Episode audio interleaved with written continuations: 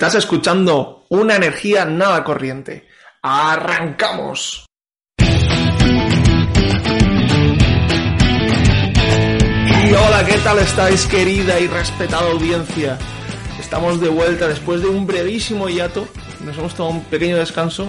Y de nuevo puedo decir que soy Álvaro Manso y os doy la bienvenida a Una Energía Nada Corriente, el podcast que te habla sobre energía y sostenibilidad de forma cercana y con acento.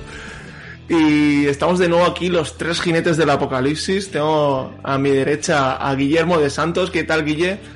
Hola, muy buenas. Genial, con ganas de, empezar. que tenemos cositas calentitas para decir.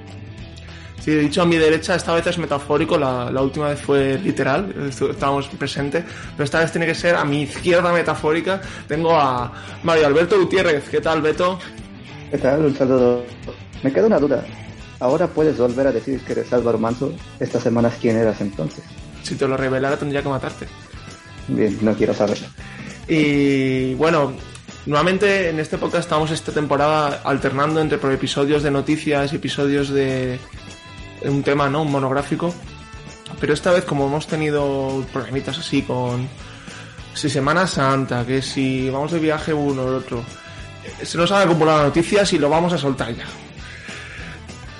Eh, de viajes han ido, bueno, hay uno en concreto que se ha ido más de viaje que el resto, para, decir verdad. Eh, Guille, no sé si quieres desvelarte. Si quiero desvelarme. no, no quería. Me he pegado unos viajazos buenos ahí al norte, a Noruega, y la verdad es que muy contento. Se lo recomiendo a cualquiera que pueda permitirse lo caro que es ese país. pero, pero fue maravilloso, la verdad. Eh, Súper bonito. Precioso. Y, entonces, em, vamos a tenemos, como tenemos un capazo lleno de noticias, vamos a empezar directamente. No sin antes recordar que eh, suscribirse, darle me gusta y comentar ayuda a que este programa llegue a más gente, que lo pueda eh, que pueda divulgarse este tema y estas cosas que decimos aquí, que pueda más gente oírlas y a lo mejor reflexionar, interactuar con nosotros, aprendemos todos juntos. Y empezamos con la noticia de última actualidad, eh, al menos en el momento en que estamos grabando, y es que Rusia ha, tomado cartas en el asunto ya con el gas, ¿no es así, Beto? Sí, todos sabemos la situación que está pasando el mundo esto, en estos meses. Eh, reprobamos las acciones, eh, toda guerra es mala, todo, toda acción que, implique aplastar a otro individuo es malo. Y dentro de este contexto vemos que, pues, entre las sanciones que ha puesto el lado occidental de la OTAN y algunos otros países hacia Rusia y sanciones económicas y esto, un, tratando de ahogar su economía, una de las respuestas que tuvo Rusia fue eh, pedir que la compra de sus recursos ahora fuera en rublos, porque bueno, antes siempre se compraba o en dólares, desde los petrodólares, desde el acuerdo que tuvo Estados Unidos, o en euros, ¿no? las dos monedas como de referencia. Y en este sentido, Rusia dijo, bueno, pues, pues ustedes me están poniendo sanciones, pues bueno, ahora compren, ahora los países hostiles, que así los llamaba, los países hostiles, que son pues, todos aquellos que, que, le han puesto sanciones a Rusia, tendrían que pagarle en rublos. Y evidentemente la comunidad internacional, o sea, la OTAN, dijo que no, que eso iba en contra de los, de los contratos que tenían, pero bueno, pues son sus recursos, ¿no? Y también pueden decir en qué pagar. Y ahora dijo, como realmente Europa no, no quería, Estados Unidos no estaba de acuerdo, Polonia y Bulgaria son los primeros países a los que les cortan el suministro por negarse a pagar en rublos. Y eso es un movimiento importante en este ajedrez que se está jugando con los recursos naturales y un recurso tan estratégico importante para Europa como es el gas.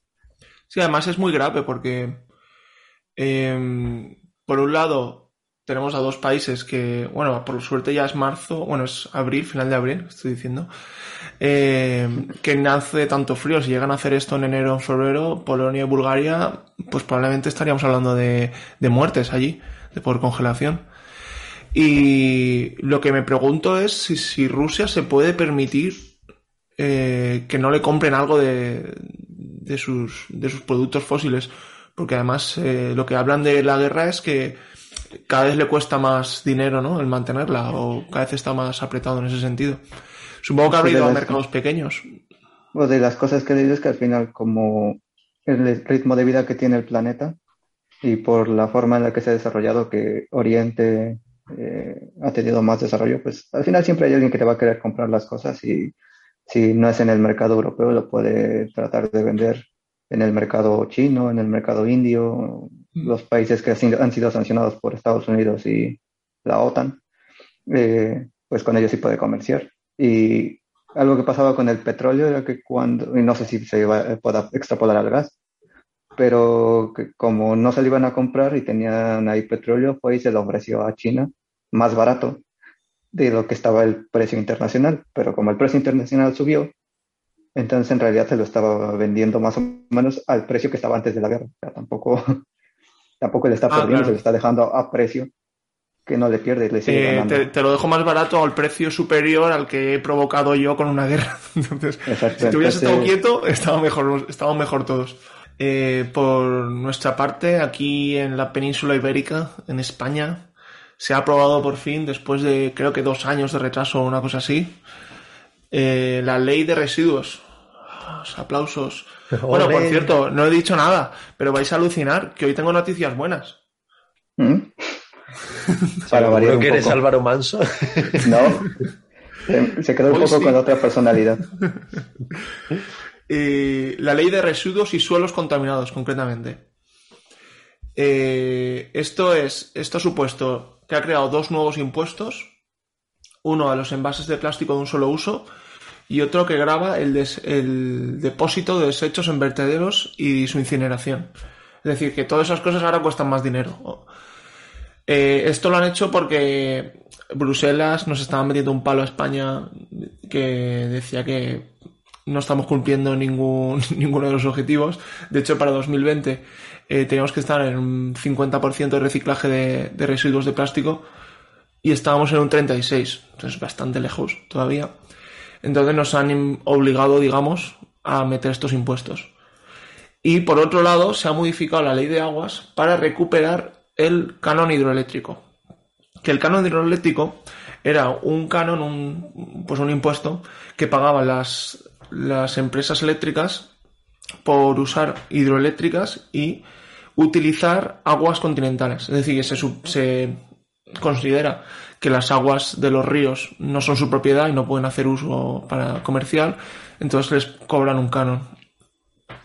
Esto ya se aprobó en 2012 en el gobierno de Rajoy y estuvo vigente hasta que el Tribunal Supremo lo, lo tiró en 2021, hace nada. Eh, supongo por eh, réplicas ¿no? de las empresas, dijeron, oye, esto a mí no me gusta. Entonces lo quitaron. De hecho, ha provocado, perdón, ha provocado que tengan que el Estado devolverles 1.900 millones de euros a las eléctricas. Es retroactivo. Sí. Porque decían que el canon no era legal. Entonces lo han modificado un poquito y tenemos nuevo canon. Y por la parte de, los residuos, tenemos muchas cosas guays que vamos a tener en el futuro. Por ejemplo, han vetado a 10 productos de plástico de un solo uso, como bastoncillos de algodón que contengan plásticos, cubiertos, platos, pajitas, recipientes para bebidas hechos de polietileno. O sea, ya eh, ampliando esa gama de productos que, ya el año pasado se suponía que ya estaban prohibidos. De hecho, ya nos hemos empezado a acostumbrar ¿no? a las pajitas estas de cartón, a, ir al supermercado y ya no están los típicos vasos y platos blancos de plástico. Luego, una cosa que a mí me hace bastante ilusión, no sé a vosotros, pero van a tener los supermercados de más de 400 metros cuadrados al menos un 20% de su superficie dedicada al, producto de, o sea, la venta de productos a granel, de productos sin embalar. Wow. Luego hay cosas como. bueno, vamos a regresar a los mercados. Qué bueno, que qué bueno que regresemos a un modelo de negocios de hace unos años. Tampoco es algo nuevo, ¿no? Inventando cosas, ¿eh? Encontrando. Y solo ponle un nombre que tenga algo de inglés y algo de green. El Granelin. Por ahí, plástico, algo así. Compramos en Granelin. algo así.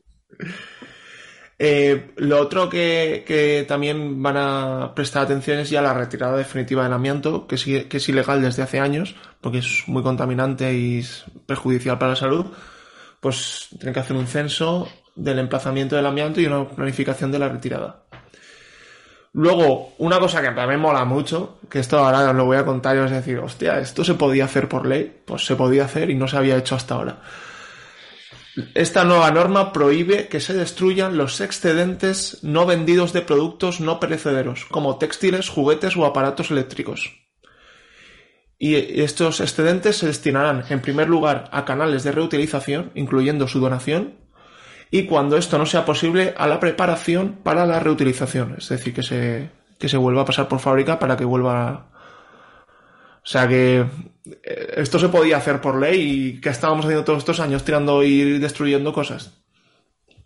Amazon lo hacía o lo sigue haciendo, ¿no? Una práctica común de... Es bastante común, pero...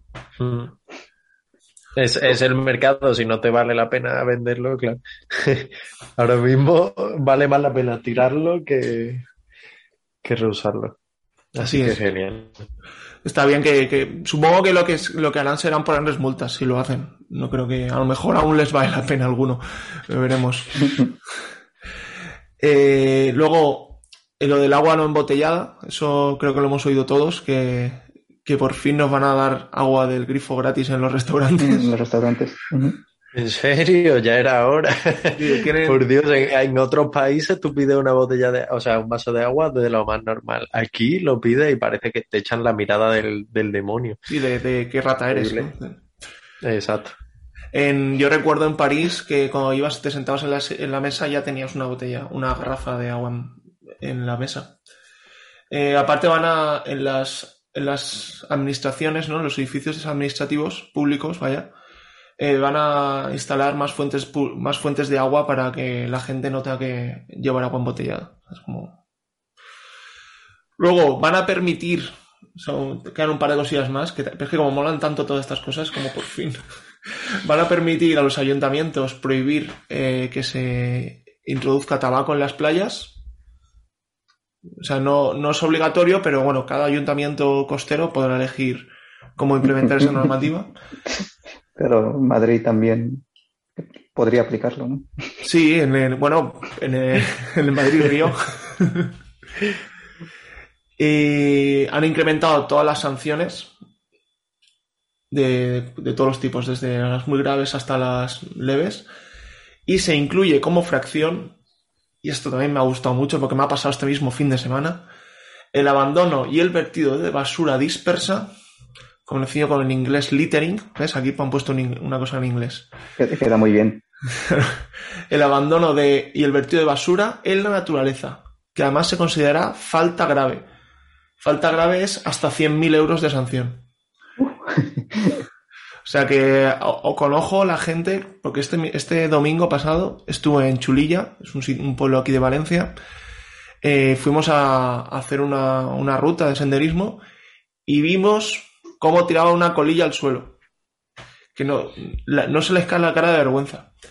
Pues eso, la gente fumadora hay que llevarse algo para recoger las colillas y no tirarlas por ahí por el monte.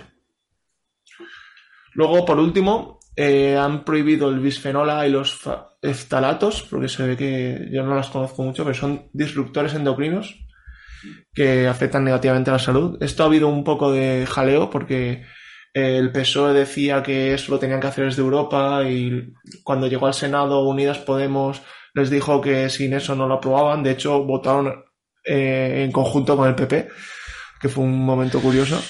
Y cuando volvió a Congreso ya lo, incluyeron y lo han prohibido. Lo que queda, así, lo que es una cosa que se lleva pidiendo desde hace muchos años, es el sistema de, retorno de, de envases, que es el típico que sí que se hace en muchos países del norte de Europa, de te cobran un extra cuando, no sé, compras unas botellas de, de leche o lo que sea. Y cuando devuelves esas botellas, te devuelven ese extra que, que habías pagado. Se supone que de esta manera se, se, recicla más. No lo han puesto todavía Eh, Ecoembes está en contra, por supuesto, porque destruye su modelo de negocio y, los ecologistas lo piden porque dicen que, que, funciona mejor. Yo tengo dudas sobre por qué tendría que ser mejor este sistema. Si el, el, el de Ecoembes, lo que está mal, por supuesto, es que Ecoembes funciona mal, pero si lo hiciera mejor con una gestión pública no tendría por qué funcionar mal. Pero bueno. Una, una de las características de este sistema que creo que es interesante es que no puede reventar las latas. O sea, nosotros muchas veces aplastamos las latas de cerveza y tal para tirarlas, lo que sea, y entiendo que será mucho más fácil reciclar las latas en buen estado que reventadas. Y aquí tú las metes en el aparatito, te lees el código y si la lata está reventada no te dan ni un céntimo. Y eso... se la quedó? pero eso sí, sí es un aspecto positivo para el.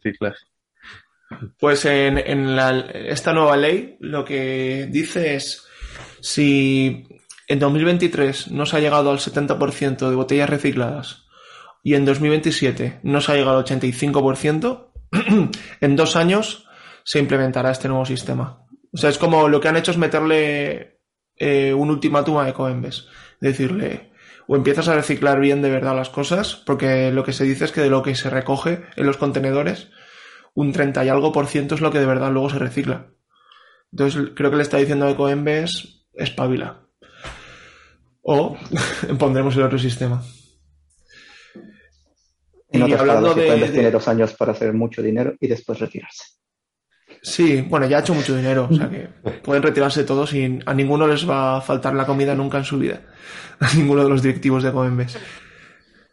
Eh, y bueno, hablando así de, residuos, de, reducir mejor un poco el consumo, esta semana hemos tenido el 24 de abril, creo que fue, eh, el día en contra de la fast fashion, o, ¿cómo se llamaba, Guille? Esto, ¿qué ha ocurrido? Eh, con la ropa. Pues esto está muy interesante porque, eh, bueno, aparte de, este día en contra de la fast fashion, lo que ha pasado en abril es que al fin la Comisión Europea ha firmado la propuesta de economía circular europea, que, es mm. bastante, bastante tocha y se ve que va a ser una de las de las líderes o de las que lleven en la rienda de lo que va a ser la economía circular en el futuro, cosa que está bien porque ya que, ya que hay dinero, no vamos a dejar que otro sea el que lleve el liderazgo, ¿no? Nos corresponde a nosotros que para eso también contaminamos un, puñado.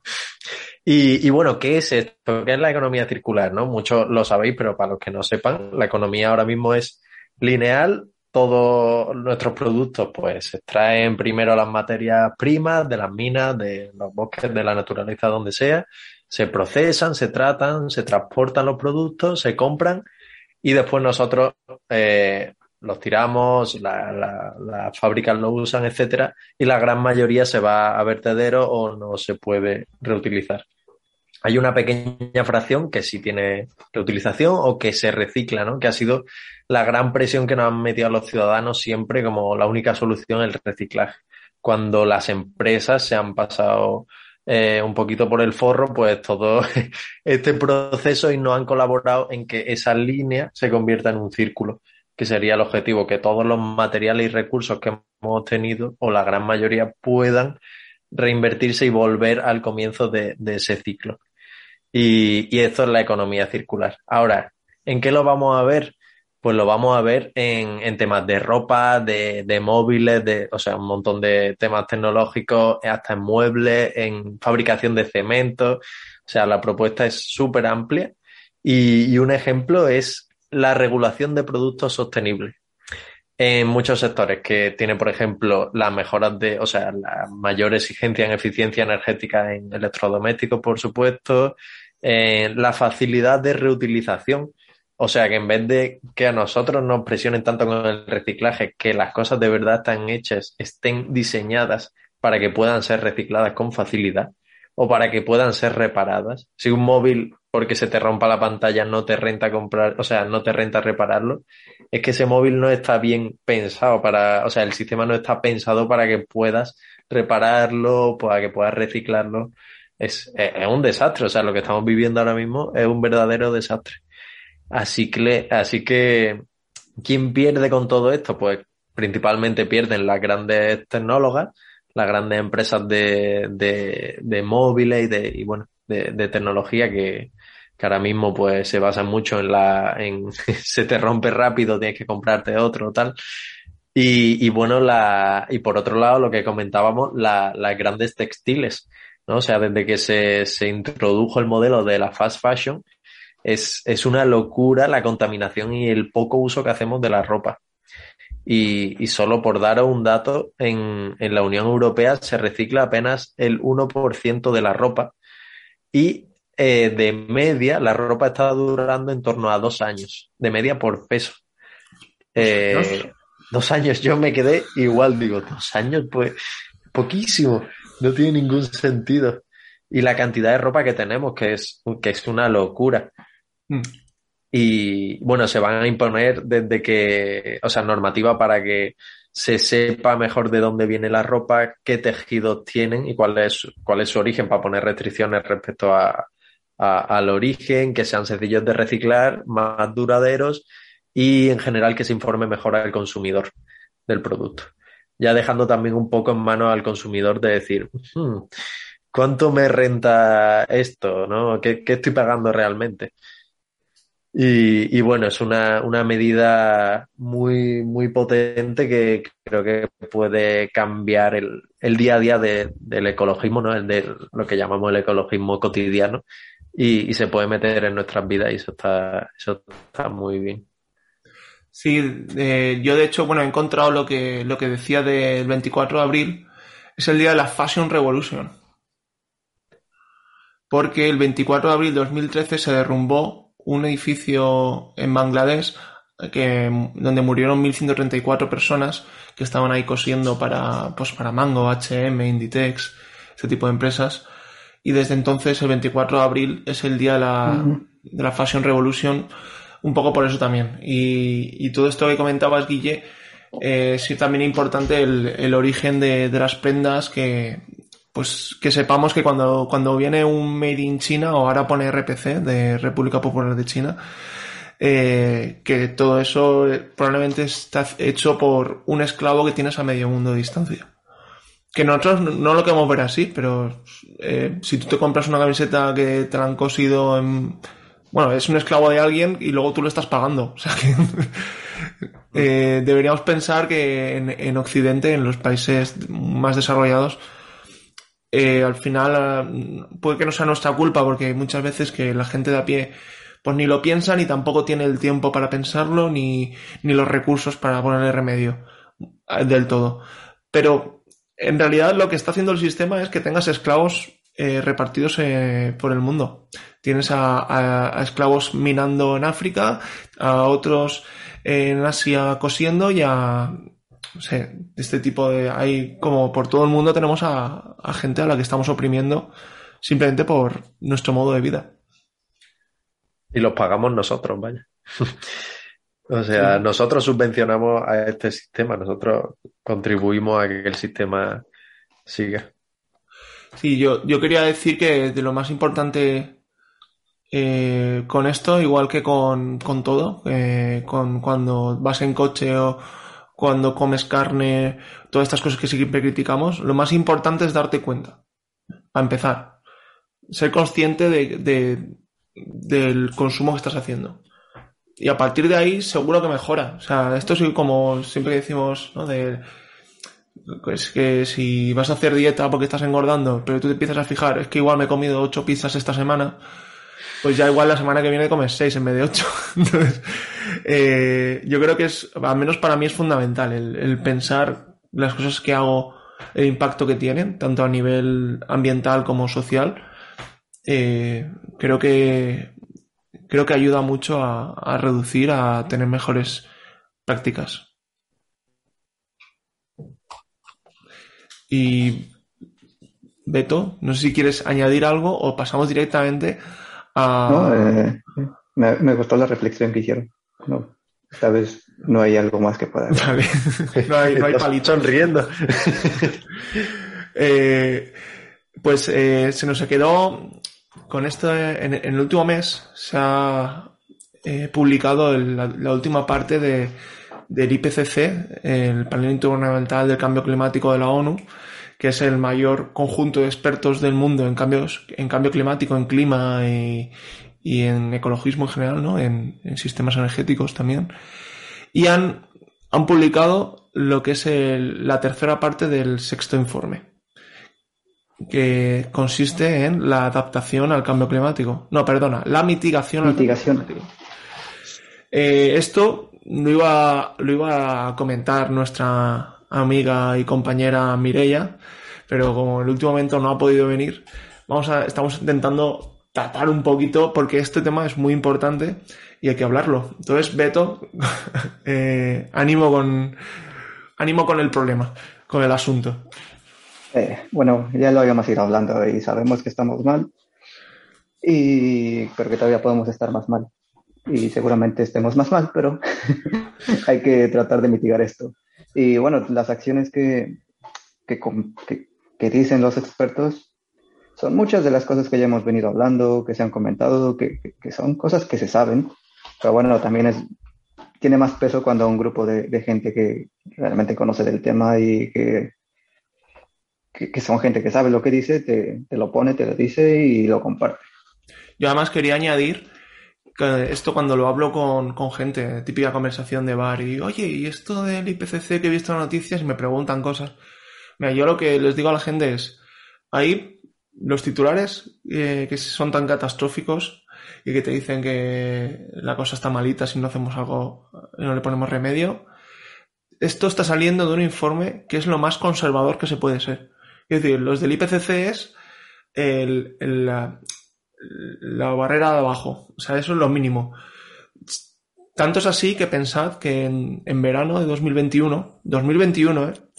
ha sido la primera vez que han dicho que el cambio climático es sin duda, a duda, eh, provocado por un origen humano. O sea, imagínate si van con mucha seguridad. Quiero decir, las cosas las dicen cuando ya están muy seguros. Entonces, ahora esto que nos van a decir en este cómo, cómo mitigar el cambio climático, igual deberíamos estar haciendo caso porque igual es algo que teníamos que estar haciendo hace ya 20 años. Y bueno, aquí igual más adelante hablamos de esto, pero que este informe también ha sido un poco rastrillado por que le han quitado algunas cosas, algunas frases, mm. porque hubo algunas filtraciones antes que había cosas que, que ahí se dicen y después ya no aparecieron. Pero bueno, eso es un tema interesante. Lo primero de esto, yo oí de eso también que las filtraciones se producen porque saben que no va a llegar al final. Porque hay mucho lobby de gente que le importa que estas cosas no se sepan, no se digan y no, pero sobre todo que no se lleven a cabo. Pero bueno, ya sabremos por qué, ¿no? Porque la primera de ellas es algo que se lleva diciendo mucho tiempo y sobre todo ahora, adiós a los fósiles. Ah, sabemos que no podemos seguir quemando ya no debemos, ya no podemos seguir quemando porque estamos calentando, literalmente estamos calentando al planeta. lo mismo que pasa cuando le echas carbón o leña al fuego para calentarte, pues lo mismo con el planeta. Y ya no deberíamos usarlo y pues eso, deben ser reemplazados por energías más limpias y de alguna manera tenemos que dejar de, de, utilizarlo. Y hay que invertir en infraestructuras, nuevas infraestructuras de combustibles fósiles hay que dejar de invertir en nuevas infraestructuras para combustibles fósiles. Ah, vale, digo. Aunque esto, sí, sí, que, se me quedó ahí una, un, la diferencia entre un no y un sí. Pero eh, aquí hay una cosa de que siguen invirtiendo en sacar, como ExxonMobil que anunció una inversión de 10 mil millones de dólares para extraer petróleo. Y hay algunas otras empresas, aunque bueno, también hay otras que ya no, ya no invierten tanto. Eso en otro podcast podemos hablar de eso, que es algo de lo que iba a hablar, pero bueno, lo que nos quedamos de esto es que ya no deberíamos de invertirle al petróleo, pero deberíamos, y deberíamos de buscar otras alternativas. Y que debería haber más renovables, que si bien no son la solución, no son una panacea, porque a veces se venden como tal, eh, hay que tener en cuenta, claro que no es lo que nos va a salvar de todos los problemas que hemos hecho, pero bueno, que se deben de poner y porque también los precios cayeron, o sea, un 85 y un 55% en la solar y en la eólica respectivamente. Eh, han, han, crecido bastante su precio y hay que aprovechar esto para seguirlas utilizando. Y no sé cuántas veces hemos mencionado esto en este podcast, e incluso hablamos algo de unas bananas y un saludo a Machi, espero que nos esté escuchando. eh, más vegetales, aun cuando te pongan un chuletón en la mesa en su punto, es, eso sí es, es imbatible. Entonces, podemos, podemos meterle más. Saludo a Pedro Sánchez también. Diría que ojalá que nos esté escuchando, pero bueno. No creo. Eh, eso, que debemos de, meterle más vegetales, más, más frutita a nuestra dieta y dejar un poco de lado las carnes y las grasas saturadas. Pero no solo eso, sino que la forma en la que consigamos esas vegetales, esas verduras, sean sistemas más, más sostenibles. Mm. tanto los sistemas agrícolas y ganaderos.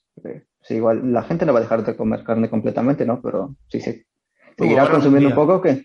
Me gusta eh, soñar. esperemos, pero lo que, mientras sea gradual, y en el que siguen comiendo, bueno, si van a seguir comiendo carne, que no sea tan agresivo con el medio ambiente, aunque eso suene un poco contradictorio. Pero bueno, las cosas que eh, son vegetales y cosas verdes y alimentos que, también no se hagan en esta estructura del macrogranjas y que también...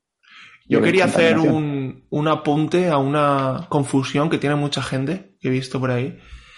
Y es que es mejor comer verduras de Indonesia que carne del pueblo del lado tuyo. O sea, es más contaminante eh, siempre la carne que la verdura, incluyendo el transporte. El transporte es una ínfima parte, normalmente. Y bueno, ojalá, ojalá esto permee. Es una de las soluciones, como siempre hemos dicho, más rápidas y que en realidad te cuesta menos. Literalmente te cuesta menos comprar, no comprar carne. y un, otra cosa que la, la bici mejor que el coche. Porque otra de las otra cosa del modelo este es que la del modelo económico es que está bien, estamos contaminando, estamos quemando fósiles, pues bueno, entonces tengamos auto eléctrico y el problema solucionado, ¿no? Hay que, hay que utilizar más, pues, la bici, los pies, también a veces está bien caminar, pero para ello pues, las ciudades tienen que estar construidas de otra manera, ¿no? También hay que pensarlas, repensarlas de otra forma, porque hay mucha gente que lo utiliza para ir de su casa que está bastante lejos a, a los núcleos de trabajo. Entonces debería ser más fácil desplazarse caminando, que sería incluso lo mejor, la bicicleta o, transporte público, en el, digamos que en el peor de los casos. Pero eso, dejar, dejar el coche. Y otro, otro puntillo es que según esto la, legislación eh, está funcionando, que 56 países, países responsables de gran parte de la contaminación eh, de estos, al menos 18 han logrado reducir sus contaminaciones, sus emisiones de una forma pues, eh, sostenida, pero aún así existe una gran brecha entre la legislación y las acciones que deberíamos llevar a cabo. Siempre debe haber más acción por parte de los gobiernos eh, y no solo que quede en el papel. sabemos que las convenciones son bonitas y están muy bien para tomarse la foto y decir que estás de acuerdo en algo, pero el plato a la boca se cae en la sopa y hay que seguirle echando ganitas. Y esto tal vez es una de las cosas más conflictivas, es que hace falta dinero. Hace falta mucho dinero para hacer esa transmisión, esta transición y que también los países ricos se acuerden que habían quedado de aportar unos 100 mil millones de dólares anuales para apoyar a los países que menos dinero tienen. Y bueno, pues habrá que ver de dónde sale este dinero porque en la práctica solo es darle a un botón y que imprima más dólares o euros, pero bueno, a ver, a ver de dónde sale. Y bueno, esos son como los puntos más relevantes de este informe, de manera un poco rápida. Sí, hasta un muy buen resumen. Lo, dicho, son cosas que, que, siempre se han venido diciendo, bueno, siempre, se han venido diciendo durante varios años en muchas charlas, pues bueno, ya lo dicen los expertos del IPCC y Ojalá haya sus voces tengan más eco y haya más gente que les haga caso, más gobiernos y pues que la sociedad también tome partida en este juego de salva, salva al planeta, sálvate a ti mismo. Sí, que al final el planeta le da igual si hay humanos o hay dinosaurios. Eh, al que le importa es a nosotros, a nosotras, humanos, insignificantes, que a ver si no, nos matamos a nosotros mismos, por favor. Me, gusta, eh, me gusta mucho que, que, muchas de las soluciones que estamos dando y nuevas medidas que se están dando dependen de, de cambiar el modo de vida. No hablan tanto de nuevas tecnologías que, que también, pero mucho de, de cambio de, de, modo de vida, que es lo que necesitamos. Y además para ser más felices también, que a veces parece que no, pero esto, estos cambios nos harán más felices y, estoy seguro. Sí. Yo, yo tendría. Es, como, es que hoy vengo con las buenas noticias. De verdad, te lo digo, ¿eh? No me gusta. Es que no me lo creo ni yo. Yo vengo con la respuesta al IPCC positiva. Eh, porque el IPCC, con sus previsiones, decía que íbamos a llegar a pasar los 3 grados, incluso en algunos de los peores escenarios, los 6 grados de calentamiento. Lo cual es, pues, muerte y destrucción, porque no hay 6 grados es una locura. O sea, estamos hablando que a partir de grado y medio es peligroso, 2 grados es catastrófico eh, y a partir de ahí todo mal, pues imagínate 6. Unas diferencias de grados hacen la diferencia muy importante. Pues yo he traído un paper que han publicado en la revista Nature que dice que con las previsiones actuales, con las políticas y las promesas actuales, podemos llegar a limitarlo por debajo de los 2 grados.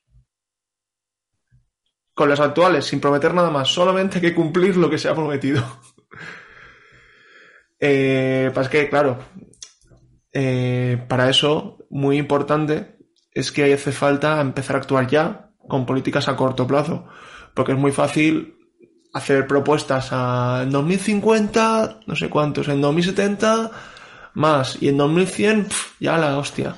Cuando ya estás muerto y te da igual que, cómo haya ido aquello. Entonces, bueno, en, este, en este artículo lo que, lo que han visto es que eh, uno de los, comentan que uno de las intenciones del Acuerdo de París era que como se renovaban las intenciones cada cinco años, ¿no? Con los, eh, bueno, tenían que hacer como nuevas propuestas, ¿no? Cada cinco años tienen que renovar lo que han propuesto. Entonces esperaban que aumentara la ambición poco a poco. Bueno, poco a poco dentro de lo que se puede, porque poco a poco no se puede hacer ya.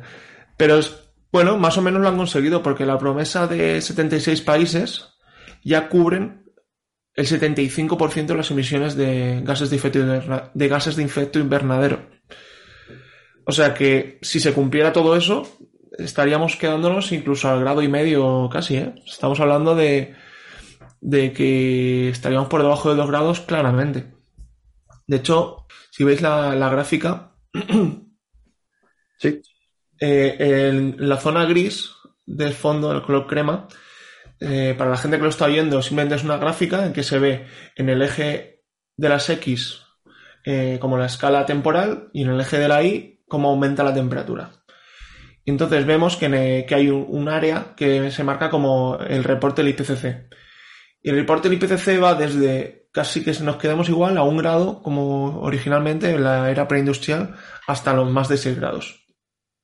Y en rojo eh, aparecen los estudios de los, las estimaciones de este estudio. Y, es un área mucho más eh, pequeña que está en el centro, pero hay una buena parte que se queda por debajo de los 2 grados que eso sería si se cumplieran todas las previsiones. Entonces, como veis, bueno, hay esperanza, hay un, rayito de esperanza. me gustaría darle un vistazo, qué, contexto le están dando y eso.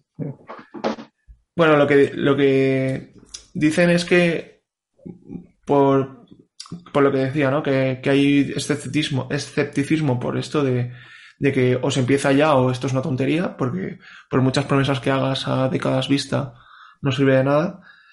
Y que de hecho eh, hay, que hay que tener esperanza por el lado de se espera que la ambición siga aumentando, que esto no sea el límite, ¿sabes? Que esto no sean todas las promesas que se hacen. O sea que nos hemos propuesto reducir al 50 o al 60, pues que en el futuro vamos a proponer más. Porque si no, estamos mal, porque de hecho eh, hay un artículo del año pasado que, dice que no parece que se vayan a cumplir los objetivos a 2030, que no se están llegando a los a los hitos que se, esperaba. De hecho, ya habéis visto en 2022. Claro, pero ya llevan ya llevan siete años. Por eso, a eso me refiero que estamos a 2022 ya, son ocho años. Están a mitad plazo. Entonces, bueno, eh, es como se podría hacer, si, si, con voluntad se puede. Esa es la conclusión. Hombre, está bien saber que las políticas van al menos por buen camino, ¿no? Aunque las acciones dejen que desear, pero si las políticas van por buen camino ya es, ya es algo. Sí. Y de hecho, una de las medidas, ¿no? Sería empezar a medir las cosas de forma distinta. Y en eso Suecia ha hecho una, ha cambiado una cosita, ¿verdad, Guille? ¿Has visto que bien lo hilado? ¿Has visto que bien lo hilado? Joder, lo has hilado increíble. bien, pues yo quería comentar una, una medida súper innovadora, innovadora, pero que tiene toda la lógica del mundo, o sea, tampoco es ninguna barbaridad. Ahora mismo las emisiones de, de carbono de, de cada uno de los países se está midiendo con lo que se produce dentro del país. ¿Qué pasa? Que llegamos y decimos, vaya lo que está contaminando China, mientras nos metemos en un bazar a, comprar productos chinos. Que esa contaminación eh, viene, o sea, se ha producido en China y no nos cuenta a nosotros, pero realmente nosotros somos sus principales consumidores. Esto, lógicamente, es algo bastante difícil de medir y, debatible también, pero la realidad es que estas emisiones no se están tomando en cuenta y Suecia ha decidido empezar a, medirlas. Y, es un, un, proyecto de investigación bastante gordo porque medir todo lo que viene de fuera hacia dentro del país y cómo ha sido producido y cómo han sido sus emisiones, etcétera, es una labor muy gorda, pero, pero tiene clara Suecia que eso es lo que hay que hacer para realmente saber cómo es su contaminación y, se espera, de hecho, que, suban las emisiones suecas un 60%. Eh, perdón, eh, que el 60% de las emisiones del país se deban a emisiones externas. O sea. Bueno, quiere decir que lo sube un 220 o algo así. exacto, que lo va a subir muchísimo. Y, bueno, es, es, algo, la verdad, que una idea que, que ojalá empiecen a implementar todos los países. Y bueno, todos los países, claro, sería lo lógico, ¿no? Pero al menos los que más están importando productos de, de fuera. Y, y, bueno, creo que, que, es algo muy positivo y por lo que se puede empezar a ver ahí un, atisbo de esperanza a, entender un poco la justicia medioambiental desde otra mirada, ¿no? A, no mirar a los demás pensando cuánto contaminan ellos sin saber realmente cómo estamos impactando nosotros a, la contaminación indirecta en esos países. Que Beto también tiene cosas que decir acerca de eso. estoy completamente de acuerdo. Ponerle ese contexto y esa nueva perspectiva ayuda un montón, porque si no pasa lo que, si no sigue pasando como cuando un país con dinero dice, oye, tú estás contaminando mucho. le pondremos nombre, por ejemplo, Canadá. Y supongamos que está en un tratado de libre comercio con otros dos países. Y uno de ellos pues no tiene tanto dinero, digamos México, ¿no? Y como estás contaminando mucho, según ellos te quieren imponer un impuesto fronterizo al carbón, porque a todo lo que me exportes no puede, tienes que pagarme más porque, porque estás contaminando mucho. Y bueno, eh, yo en ese aspecto lo primero que diría, bueno, Canadá, de las 100 minas que tienes en México a cielo abierto, ¿también las vas a quitar o les vamos a poner impuestos por todo lo que estás contaminando? ¿O cómo, cómo está el asunto, no? Porque a veces solamente se apunta con el dedo a quien menos puede o a los demás sin ver lo que estás haciendo. Y iniciativas como la de Suecia, pues te dan un mejor contexto de qué es lo que está pasando. A mí lo que me sorprende es que hayan tomado esa iniciativa. O sea, no, no ha habido una. No ha habido un algo externo, no hay un beneficio detrás. Siempre es como. sorprende, ¿no? Que por, por, por, por ser buenos. O sea, es que no me lo creo, pero bueno. Sí, sí, es, eh, sorprendente. Pero bueno, pensemos que sí, que el mundo. Que, hay gente buena en el mundo. que ya llegaron a un nivel de. Llegaron a un nivel de. Bueno, ¿y ahora qué hacemos? Bueno. Responsabilicémonos por lo que hacemos. Bueno, me parece una buena idea. Sí, de hecho, eh, bueno, si queréis paso a la siguiente noticia porque justo eh, quería hablar de otro, otro artículo que han publicado. Este lo publicó Jason Hickel, que a lo mejor os suena porque tiene unos libros que son bastante bien vendidos, ¿no? El último que publicó es el Less is More, el de Menos es Más, que como el de crecimiento cambiará el mundo o algo así. Y es un profesor, es inglés, pero realmente es titular de la Universidad Autónoma de Barcelona. Y lo he descubierto hoy me ha sorprendido, la verdad que lo quería decir.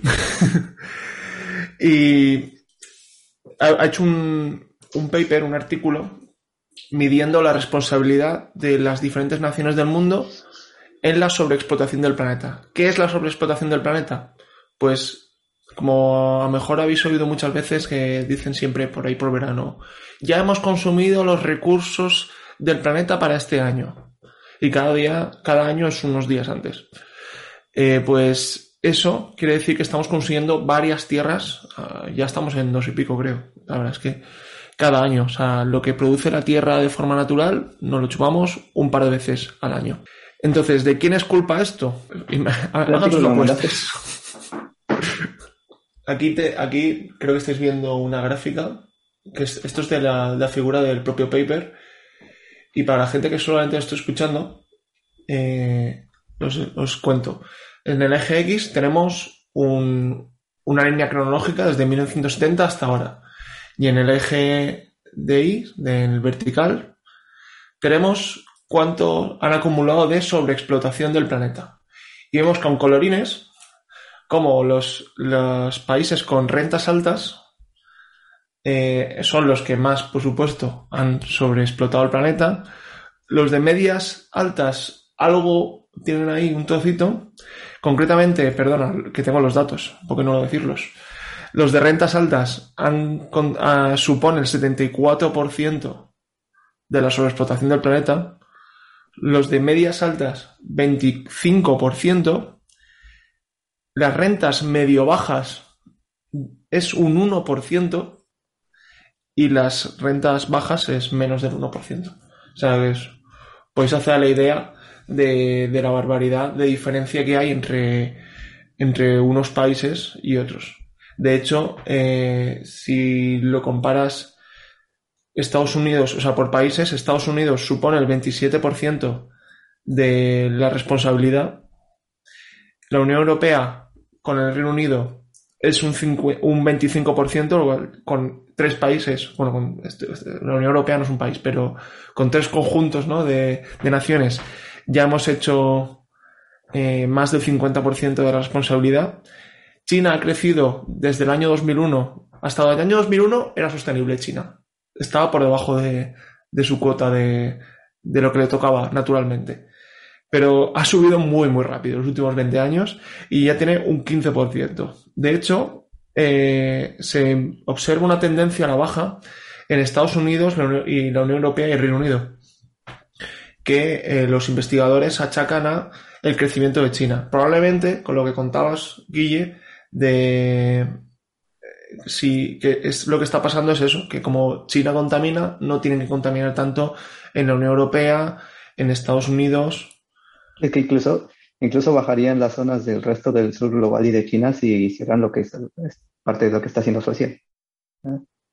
Sí, seguramente. Y entonces lo que es, es curioso, ¿no? Que estamos siempre hablando de lo insostenibles que somos, ¿no? De cómo estamos destruyendo el planeta, cómo estamos sobreexplotándolo. Sin embargo, hay 58 países que representan a 3,6 mil millones de personas aproximadamente, eh, que eso es como la mitad de la población, creo, mundial, Un poquito que viven, sí. ¿no? Más o menos. Sí. Mm. Que viven sin sobreexplotar el planeta. Y estamos hablando de países como India, Indonesia, Pakistán, Nigeria, Bangladesh, en todos esos países viven de una forma dentro de los límites del planeta. O sea que es posible, la mitad de la población lo hace. Y podemos decir que no son los responsables, ¿no? A lo mejor de, que si se están agotando los recursos del planeta, nos estamos eh, acabando con, las selvas, pues a lo mejor esa gente no es responsable de, de, que, de que esté ocurriendo esto. ¿Estamos? Llega cualquier persona, ¿estamos? Claro, claro. por ti. Y si lo miramos por en renta per cápita, eh, lo que vemos es eh, ha cogido, han cogido los 15 países que más contaminan del mundo y los han ordenado en per cápita. ¿Y qué tenemos arriba del todo? Australia, Canadá, Estados Unidos. Casualidad, Canadá, lo hemos hablado hace un momentito, ¿eh? los que acusan a otros de estar contaminando. Esos, esos mismos. Esos mismos. Y Australia contamina cuatro veces más. O sea, una persona de Australia contamina cuatro veces más. Bueno, contamina, sobreexplota el planeta. Es que porque es, hay, es un índice muy concreto que, que han medido. No es el de las emisiones de CO2, ni contaminación de ríos, ni cosas así. Es directamente sobreexplotar recursos. ¿Cuántos metales, cuántos combustibles fósiles, cuánto madera usas más que, También te da una idea, ¿no? Porque esa forma de explotar usualmente conlleva uso de combustibles fósiles. Sí, totalmente. Está muy relacionado. Muy relacionado, pero... Pues un australiano consume cuatro veces más recursos que un chino y, y siete veces más que un brasileño. Fíjate. Y son, y son los países que más consumen. Sí, entonces, eh, de hecho, si, lo, si dividimos a los países por rentas, como he dicho antes, ¿no? Por alta, medio alta, medio baja y baja, eh, vemos que, que, los países ricos, los países ricos necesitan, o sea, son los que se están superando eh, el límite de sobreexplotación y necesitan reducir al menos un 70% su consumo de recursos. Mientras que los países pobres están muy por debajo. Por eso, si alguien se lo pregunta, porque yo me lo preguntaba leyendo el paper, cómo se, cómo se distingue un país rico de medio rico, de medio pobre, es una estadística que tiene el Banco Mundial y los clasifica así, y es la, clasificación que han usado en el paper. Simple y ¿Sabes, ¿Sabes cuánto dinero es? No, no me sé las cifras. O sea, no, tampoco lo ponía, simplemente daban la referencia. La renta de un canadiense promedio, ¿no? Supongo, por ahí. no, el canadiense es rico. Eh, pero, por ejemplo, yo me preguntaba, un país como China, que entra en rico, medio, medio rico, medio pobre, ¿cómo es eso? No lo sé. Pero por eso decía, ¿cómo, cómo lo han clasificado? Pero esa es la que... lo que quería comentar. China tiene, tiene, mucho dinero, pero también muchas personas, entonces baja, ¿no? Sí, y, y bueno, eh, conclusión final, que casi se me olvida, del propio artículo, que dice que el crecimiento económico siempre va asociado al uso de recursos. No se ha encontrado ninguna evidencia de ningún sistema que consiga desacoplar de forma perfecta el crecimiento económico con el uso de recursos. En ningún escenario, ni siquiera en escenarios de alta eficiencia, como los escenarios de economía circular que, que comentaba antes Guille, incluso en esos escenarios de alta eficiencia, no se consigue desacoplar el uso de recursos al crecimiento económico. Entonces, eh, probablemente necesitemos encontrar formas dentro de, de un no crecimiento, de una, de una estabilidad económica o precedido probablemente de un decrecimiento, un sistema en que podamos funcionar los, seres humanos en armonía con, con el planeta que nos tiene que dar alojamiento. Porque lo que estamos haciendo es quitarle ladrillos a la casa y esperamos tener, no tener frío en invierno. Entonces. Bueno, o no tener calor en verano, viendo cómo van las cosas. Sí, también. Estamos cogiendo, cogiendo la casi, nuestra casita de madera, la cogemos las maderas y las ponemos a arder en medio de Exacto.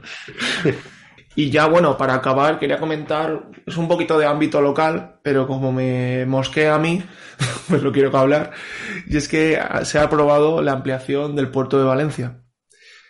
Eh, bueno, es ámbito local porque es el puerto de Valencia, pero realmente creo que es el tercer puerto más grande de Europa y uno de los primeros del mundo. En ese orden, creo que estaba por detrás de Rotterdam y Bremen, una cosa así. Entonces, quiero decir que el impacto a nivel más allá de Valencia también es importante si queremos seguir apostando por qué, qué tipo de infraestructuras. En este caso, la ampliación consistía en un mega, una mega terminal de contenedores de, de productos, ¿no? De, ¿cómo se llama? Estos contenedores, los típicos containers de metal, ¿no? Que traen los barcos. Pues uno gigante con, con carritos mecanizados y una locura. Eh, tan grande como, creo que era tan grande como el propio Cabañal entero, cosas así. Entonces, ¿qué ha pasado? Que esto se propuso hace 22 años, se propuso en el año 2000. eh, empezaron a hacer todo el proceso que lleva un proyecto de este tipo, ¿no? Un, proceso muy largo. Y en 2008 se detuvo por diferentes por diferentes motivos, se quedó bloqueado. Imagino que tuvo que ver la crisis porque justo coincide la fecha. Y, y ahora, recientemente, se, se, pretendía volver a hacerlo, ¿no? Los empresarios que, las empresas que estaban interesadas, que son las empresas del puerto, autoridad puertaria y, y los puertos del Estado estaban ahí como, vamos a hacer esto. Y entonces es donde surgió un movimiento eh, ecologista en contra, porque exigiendo que se volviera a hacer una declaración de impacto ambiental al proyecto, porque la declaración de impacto ambiental que se está aplicando ahora en 2002 es la que se les hizo en 2007. Entonces se les está pidiendo que tengan en cuenta el posible impacto que tendría esa ampliación del puerto sobre las aguas de la albufera. No soy yo un experto precisamente en lo que podría pasar con la albufera, pero lo que ha ocurrido es que se les ha denegado, que han dicho que con la de 2007 está bien, que para adelante con eso. Y, nada, que, que van a hacerlo. Una, ya por poner un ejemplo de cosas que están ocurriendo, ya de hecho, por seguir aquí haciendo de multimedia el, el, podcast, voy a compartiros también una, una, imagen de cómo las playas de Pinedo del Saler han ido decreciendo conforme han ido aumentando el puerto. O sea, lo que antes era una playa, a lo mejor tenía unos cientos de metros hasta desde que empezaba la playa hasta el mar, eh, ahora estamos hablando de que si casi no te cabe la toalla. Entonces, eh, este, este tipo de impactos que son indirectos no se tienen muchas veces en cuenta, no se piensan, sobre todo en 2007, es que pensad las, la conciencia ecológica, las restricciones, las exigencias que había en aquel momento comparadas con las que hay hoy en día. Entonces, bueno, eh, el propio alcalde de la ciudad no estaba a favor de que se hiciera si no era con un nuevo, con un nuevo día, con una nueva declaración de impacto ambiental al final, como él no decide, porque decide puertos del Estado, pues se va a hacer, por lo visto. A no ser que se impida con nuevas actividades, nuevos movimientos ecologistas. Y como veis, había empezado con buenas noticias, pero acabó con una mala, porque es que al final Ahora voy recuperando mi Y bueno, eh, aprovechando que, estamos acabando, quería comentar solo que, que, las noticias que he traído yo vienen del Daily Gavin, un boletín de noticias internacionales, eh, principalmente europeas, que te encuentras pues todo lo que está pasando ahora en Europa, te lo cuenta en 15 minutos y, y más o menos son dos por semana, dos pequeños boletines. Eh, son, la verdad es que son maravillosos, los está llevando Gabino Gutiérrez, que trabajó allí en la Comisión Europea en Bruselas y es un friki increíble de toda la política externa y a quien le puede interesar le animo que, le eche un ojo. Está en Patreon, Patreon, eh, Patreon. no sé cómo se dice bien, pero ahí lo podéis encontrar. sí. Es gratis. Si queréis apoyar con dinero porque os encanta, pues por supuesto, pero lo más importante es que le echéis un ojo a ver, a ver qué os parece. Esto es una publicidad no promocionada o una promoción no. pagada que le hacemos. Un saludo, porque eh, todos estos proyectos que, que tiran para adelante es súper importante. Y Guille, ya de paso le podéis decir a ver si nos mencionan en el podcast alguna vez por ahí. ya ves. y pues con, sin más, eh, lo dejamos por hoy. Hoy no tengo fotitos de animales, pero yo creo que hemos hablado ya de muchas cosas. Creo que llevamos casi una hora con este podcast. Así que eh, nos vemos a la próxima. Muchas gracias por escucharnos si, si has llegado hasta aquí. Y hasta pronto. Adiós. El